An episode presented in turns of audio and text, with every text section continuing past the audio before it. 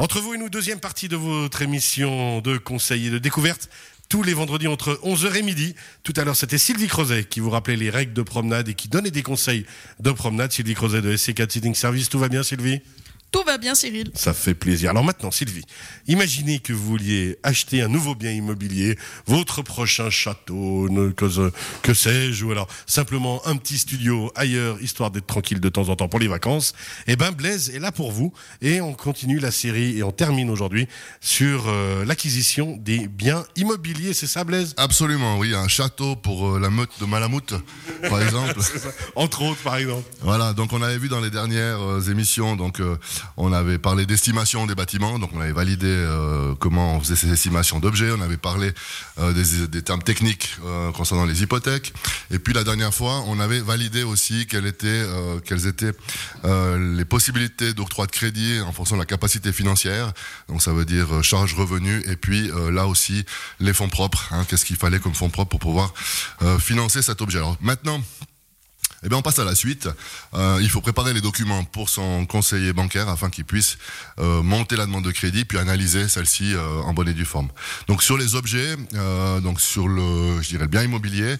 Eh bien, il faut fournir, et puis ça, vous pouvez demander aussi à l'agence immobilière qui devrait pouvoir vous proposer ces, ces éléments dans leur dossier. C'est un extrait récent- du registre foncier. Hein, on l'avait vu avec euh, tous les éléments de servitude et de charge. Euh, il faudra un plan de cadastre ou un plan de situation pour voir où l'objet est un- implémenté dans la commune, une attestation de zone, est-ce que c'est en zone euh, à bâtir, est-ce que c'est en zone euh, village ou autre, le certificat d'assurance du bâtiment, là aussi c'est José qui nous en parle d'habitude, les plans de construction, euh, le projet d'acte d'achat, alors soit du terrain, soit de l'appartement ou de la maison, et puis enfin, si possible, une estimation par un expert externe, et puis quelques photos. Ça, c'est concerne l'objet. Puis ensuite, sur soi-même, euh, eh bien, faut euh, amener au banquier les éléments euh, de patrimoine, ça veut dire certificat de salaire, qu'est-ce qu'on a effectivement comme revenu durable, euh, la copie de la dernière déclaration d'impôt, et puis si possible la taxation fiscale. Un petit rappel, attention à contrôler la taxation fiscale, parce qu'en général, on remplit notre déclaration d'impôt, et puis quand on reçoit la taxation, ben, on regarde pas si effectivement la taxation est identique à ce qu'on avait déclaré. Alors, est-ce qu'il y a eu des modifications par le fisc? C'est bien contrôlé pour être sûr. Euh, On demande aussi un certificat de libre passage, donc la prévoyance, une police d'assurance vie si, ou un troisième pilier si euh, vous en avez une, et puis ensuite euh, l'attestation de solvabilité, donc ça c'est l'extrait- de l'office des poursuites, et puis pour les indépendants, eh bien là c'est les comptes, euh, pertes et profits et bilan des deux trois dernières années. Donc ça fait quand même un paquet de documents, hein, mine de rien. Alors oui, effectivement, il faut pouvoir effectivement euh, valider le- la valeur de l'objet, puis ensuite valider les informations concernant les revenus durables et puis les fonds propres dont vous disposez. Alors, du moment que vous avez euh, transmis ces informations euh, à votre conseiller, eh bien, on va devoir prendre contact avec un notaire pour préparer le projet d'acte d'achat du, du bien immobilier. Donc là, c'est à vous, en tant qu'acheteur, de choisir le, le notaire. Donc il y en a suffisamment dans la région, mais votre conseiller peut vous en indiquer quelques-uns. Euh, il faut savoir que les frais de notaire sont payés par l'acheteur, donc les frais aussi d'inscription au registre foncier. Euh, c'est bien de prévoir en général le même notaire pour l'acte d'achat et puis la signature de la garantie hypothécaire. Et puis ensuite, bien, on présente euh, ce financement euh, à notre client. Donc, on a tous ces éléments, et puis là, on va discuter un petit peu de la ligne de crédit du moment que le crédit est accordé. Qu'est-ce qu'on fait? Est-ce qu'on fait une hypothèque sur du long terme? Est-ce qu'on fait plusieurs tranches? Avec euh, des hypothèques euh, à- entre 2 et 10 ans hein, faire plusieurs tranches. Et puis, on peut aussi faire des hypothèques, euh, je dirais, à court terme. Euh, Jusqu'à aujourd'hui, on parlait du Libor. Certains en ont encore, mais ce, ce produit donc euh, tombera à la fin de cette année. Et puis, il est remplacé par le euh, le Saron. Hein, qui est en fait un taux euh, journalier qui est créé par la, la BNS. Donc là, votre conseiller vous en parlera et vous expliquera les tenants aboutissants. Donc du moment que vous avez choisi ensuite euh, ce que vous souhaiteriez faire dans les grandes lignes, est-ce qu'on part pour du long terme ou du court terme, euh, c'est important de, de le faire, je dirais, en fonction de ce qu'on ressent dans son estomac. Voilà. Certaines personnes n'ont pas de problème à, à, je dirais, à, hum, à- comment on dit ça, à spéculer. Donc euh, ça veut dire on n'a pas de souci de dire je fais aujourd'hui l'hypothèque la moins chère, même si les taux montent demain euh, drastiquement, j'ai pas de souci avec ça, j'ai les moyens de spéculer.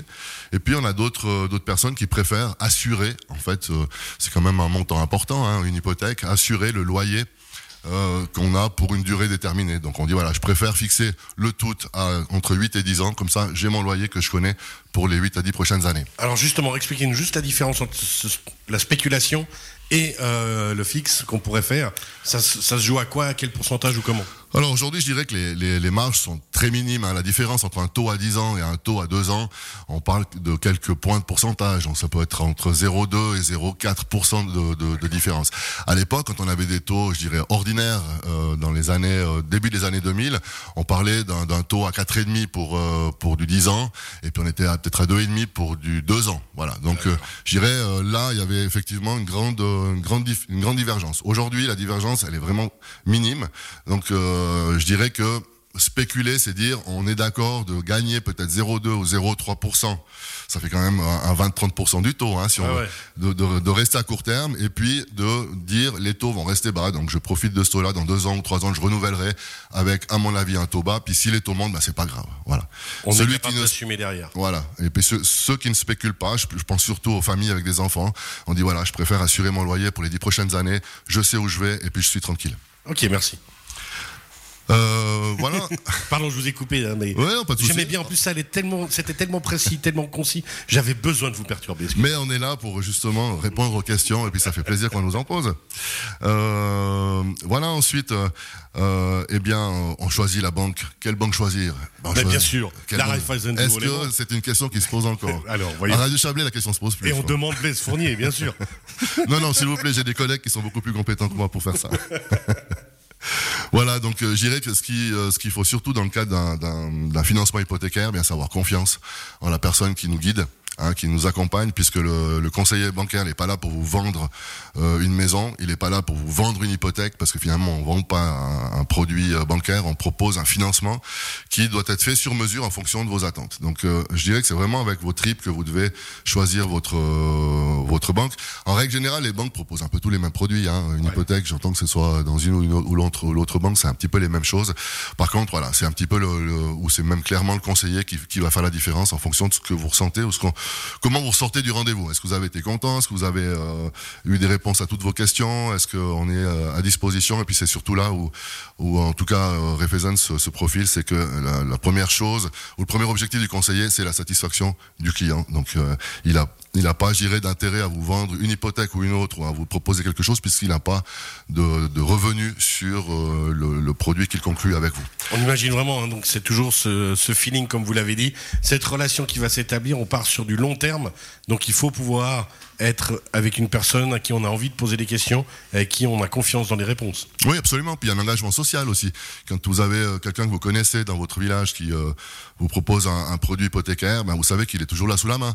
Donc on peut pas non plus euh, faire n'importe quoi. Contrairement, si on prend peut-être un, une banque en ligne qui a pignon sur rue à Genève ou à Zurich, eh bien là, vous savez que vous n'avez pas d'interlocuteur, ça va être différent. Le jour où vous avez besoin de quelqu'un, ben vous allez toquer euh, en ligne sur Internet. C'est ça, c'est la même chose que pour les assurances. On en parlait avec euh, José Fernandez régulièrement. Mm -hmm. C'est vrai que prendre une assurance sur Internet, c'est le risque de jamais avoir d'interlocuteur et du coup de jamais pouvoir vraiment discuter le fond des choses si un jour ça doit se passer. Ouais, puis je crois qu'on a tous fait euh, finalement l'expérience d'une réclamation d'un service après-vente en ligne quand on n'a pas de réponse ou ça, fait ça prend six mois, voilà. Donc, euh, donc choisissez juste, choisissez bien.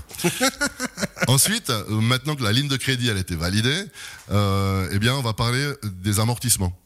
Donc on le sait, hein, si vous empruntez le maximum possible, ça veut dire 80% de vos biens immobiliers, eh la banque doit vous demander d'amortir une partie euh, sur une durée de 15 ans. Et puis là, vous avez plusieurs possibilités à discuter avec votre conseiller. Soit on fait euh, un amortissement direct, soit on fait un amortissement indirect. Donc indirect, on le fait par le biais d'un troisième pilier qui peut être bancaire ou sur une assurance ou un mix des deux. Hein, puisque je vous rappelle que l'assurance, quand on fait un troisième pilier euh, sous forme d'assurance, et puis qu'on met le maximum de 6000, euh, 6700 et, et, des poussières, eh bien, on assure un capital en cas de décès. Alors, est-ce que ce capital n'est pas surélevé ou surévalué ou surfait en fonction de la situation en cas de décès? Alors ça vaut la peine de faire une analyse en fait de prévoyance. Quels sont euh, euh, les besoins que auraient vos survivants si vous décédez? Hein, Si on prend les, les rentes de veuves et d'orphelins, à combien je dois réduire mon hypothèque pour qu'il puisse garder la maison euh, avec les rentes. Et de nouveau des questions qu'on pose à son banquier, à sa banquière, pour savoir où on va. Oui, alors c'est des questions qu'on aborde avec nos clients lors de chaque euh, lors de chaque rendez-vous hein, hypothécaire. Ensuite, il y a le versement des, des loyers euh, mensuels. Euh, on débite les charges. Maintenant, la plupart des banques débitent les charges hypothécaires trimestriellement. Ça veut dire que chaque trois mois, effectivement, on prend sur le compte qui est lié ces annuités. Euh, et puis je dirais qu'après il faut euh, il faut vraiment euh, chaque situation individuelle est particulière. Donc il faut vraiment analyser chaque situation pour pouvoir faire le, le meilleur arrangement possible entre les différentes tranches hypothécaires entre les amortissements qu'on peut faire sous forme directe ou indirecte ou se prévoir aussi d'amortissements extraordinaires. Si on fait une hypothèque à 10 ans et puis tout d'un coup on sait que dans 5 ans on va toucher un gros montant pour une raison X ou Y on peut convenir de dire bah, on fait une tranche à 5 ans ou alors je conviens avec mon, mon, conseiller bancaire de pouvoir faire un amortissement extraordinaire dans quelques années. Voilà, c'est toutes des choses qui se discutent. Hein. Tout est négociable, tout est discutable en fonction de chaque situation individuelle. Ouais, mais tout est justement fait selon euh, la vision des gens, selon l'avenir et ce qu'on a envie de faire de ces éléments. Oui, absolument. Et puis je dirais qu'il faut considérer aussi une, une chose importante, c'est que hors ces frais, euh, ces unités hypothécaires, donc on parle d'intérêt d'amortissement, il faut vraiment aussi euh, considérer quelles sont les, les charges récurrentes euh, pour un propriétaire, hein, que sont l'assurance du bâtiment, le, les charges d'électricité, l'eau, l'épuration.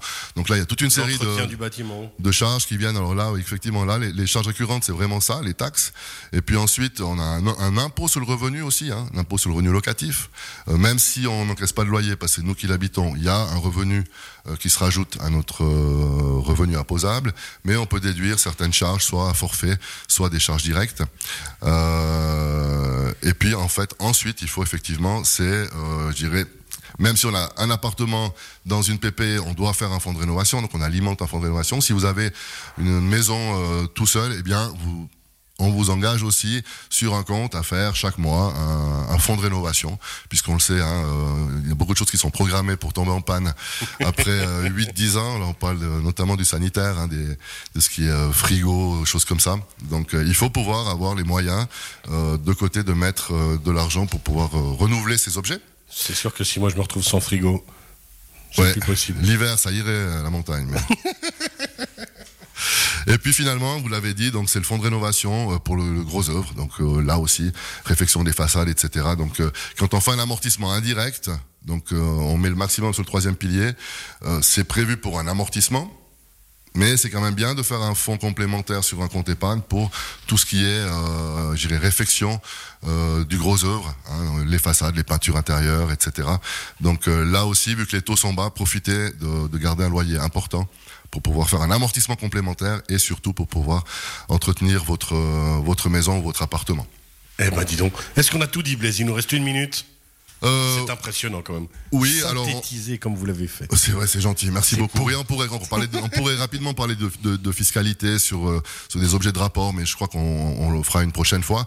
Euh, ce qu'il faut savoir, c'est que n'oubliez pas de mettre toutes les factures que vous avez pour votre maison, de les mettre de côté. Mais typiquement, si vous devez réparer quelque chose et vous allez chez un discounter pour acheter du bois, des vis ou je sais pas quoi, ça, c'est des choses que vous pouvez déduire aussi au fisc. Hein. Donc tous les travaux que vous faites d'entretien Ça sont déductibles. Donc, regardez ces factures. Vous pouvez déduire soit euh, 20% si votre logement a moins de, je crois, 10 ou 15 ans, sauf erreur.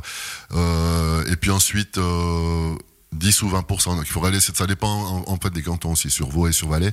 Mais si vous êtes en dessous du forfait, déduisez le forfait. Et si vous calculez en dessus du forfait, ben, vous pouvez tout déduire, ces, ces charges de votre revenu imposable. Eh ben voilà, tous les conseils de Blaise Fournier de la Raiffeisen du Haut-Léman. On rappelle raiffeisen.ch. C'était la série des biens immobiliers de leur achat et de leur vente. Trois émissions, hein, quand même, pour arriver au bout des choses. Euh, oui, puis on a survolé quand même. Hein. et là, vous étiez au taquet. hein. Mais je vous rassure, On n'a les- pas osé vous interrompre. hein. Je vous rassure que les, les rendez-vous sont, sont quand même plus cool. Hein. On, Oui. parle, on parle beaucoup moins. C'est vous on qui vous parlez connaît, hein. et on, on répond à vos questions. Merci Blaise Fournier. On rappelle qu'on retrouve cette émission en podcast sur radiochablais.ch. D'ici quelques instants, ben, une fois qu'on a son bien immobilier, il faut le meubler. Et pour ça, on va retrouver Olivier Ancet. Avec plaisir. À tout à l'heure. Et on peut l'habiter aussi avec des animaux. Sylvie Creuset, vous restez avec nous quand même pour la troisième partie de l'émission? Oui, bien sûr, il y a plein de choses intéressantes. À tout à l'heure.